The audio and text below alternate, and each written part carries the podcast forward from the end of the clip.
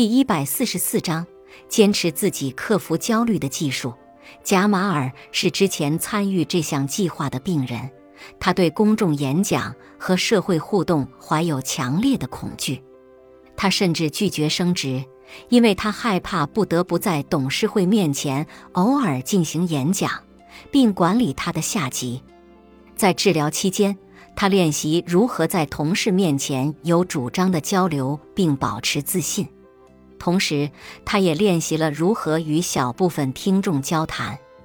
当他继续进行他的治疗时，贾马尔开始练习如何在越来越多的听众面前练习演讲。当他结束治疗时，站在其他人面前讲话的时候，他只感受到很少的焦虑。他可以接受升职，并发现他不仅仅只是能够面对董事会演讲并管理他的部门。但是贾马尔足够聪明，他意识到自己需要不断练习克服焦虑的技巧。在完成计划后，他参加了一个国际演讲协会的当地分会。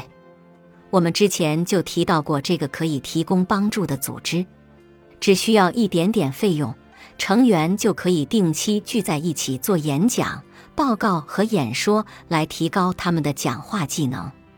贾马尔决定每月参加一次这些会议，来帮助自己维持进步。他同时也参加了房东协会董事会，这样他就有机会练习展现决断性。这两个活动都有助于他维持自己的进步。你呢？你可以经常性的做哪些事情来让克服焦虑的技能不会生疏？你不需要每天甚至每周都去做。表十三杠五是一些例子。现在思考你可以做什么来维持你的成果，在表十三杠六中将这些想法写下来，将这张表张贴在你可以看到的地方，以提醒自己坚持练习。本集播放完毕，感谢您的收听。喜欢别忘了订阅专辑，关注主播，主页有更多精彩内容。